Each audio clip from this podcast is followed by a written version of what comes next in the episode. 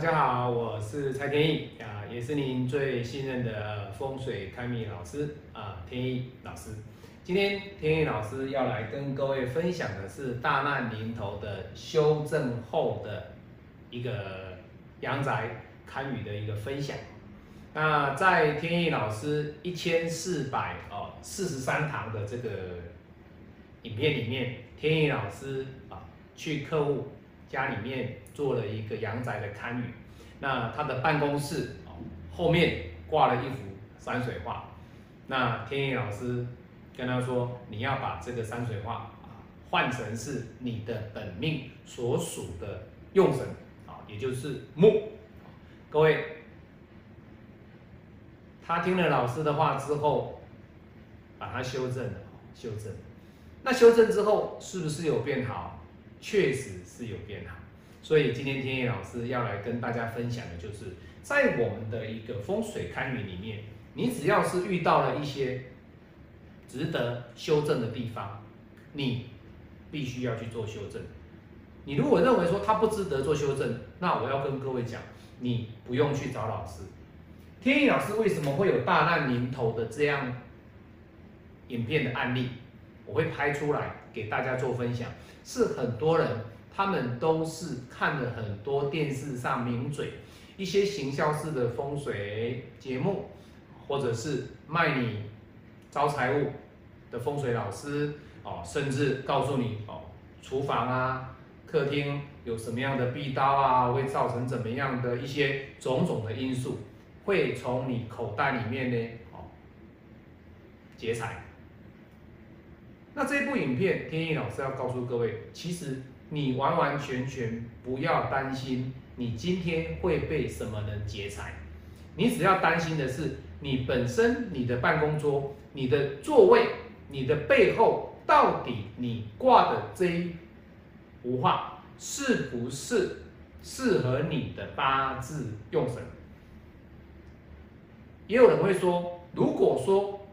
用神它是不固定的，那老师我该怎么用我的用神来把我这一幅画挂在后面？这样的一个问题点，我要跟各位讲，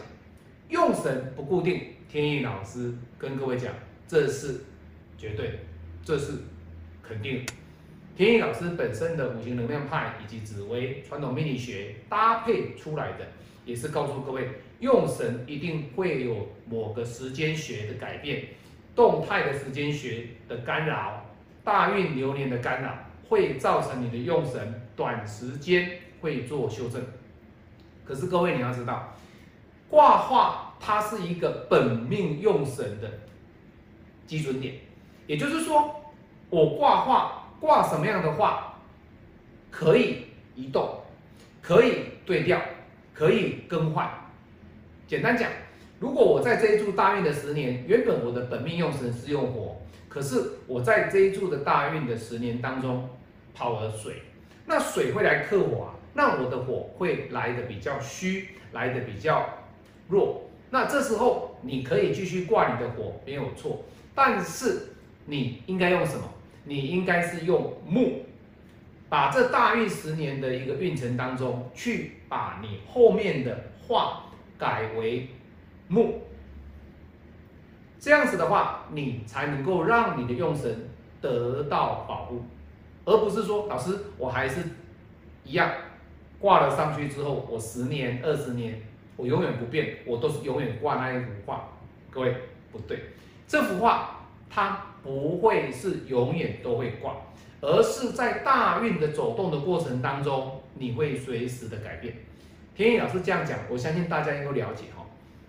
流年的飞星走到哪里，哪个宫位是凶，哪个宫位是吉，流年飞星都在走了，你不可能说你的位置、你的后方这一幅画永远流年不动，大运也不动，本命也不动，永远都是挂同样的，不是。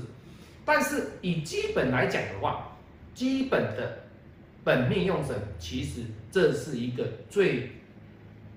时间。哦，时间最长的一个阶段性，但是你可不可以在十年的大运过程当中去做轮调，去做替换？啊，你的十年用神当中，你的流年啊，今年比较适合你挂什么样的话，你就把它换一下哦，那去买一个画回来吊哦，这样也可以啊。当然，有的人说老师，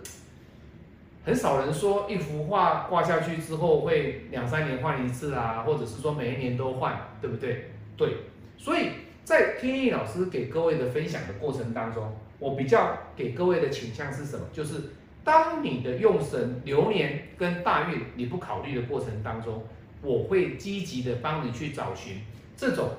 本命的用神，也就是说，不管大运流年，你的本命只要是能够把它顾好，能够本命的一个主力能够用神的力道能够增强，那挂画它本身就是帮助你五行的某些能量提升，所以各位要知道，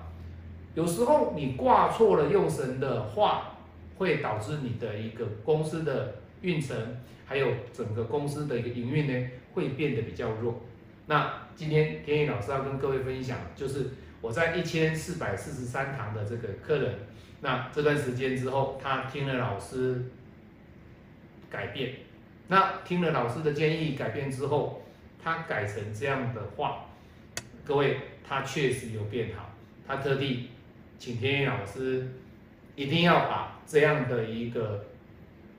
影片一定要拍给分享给大家，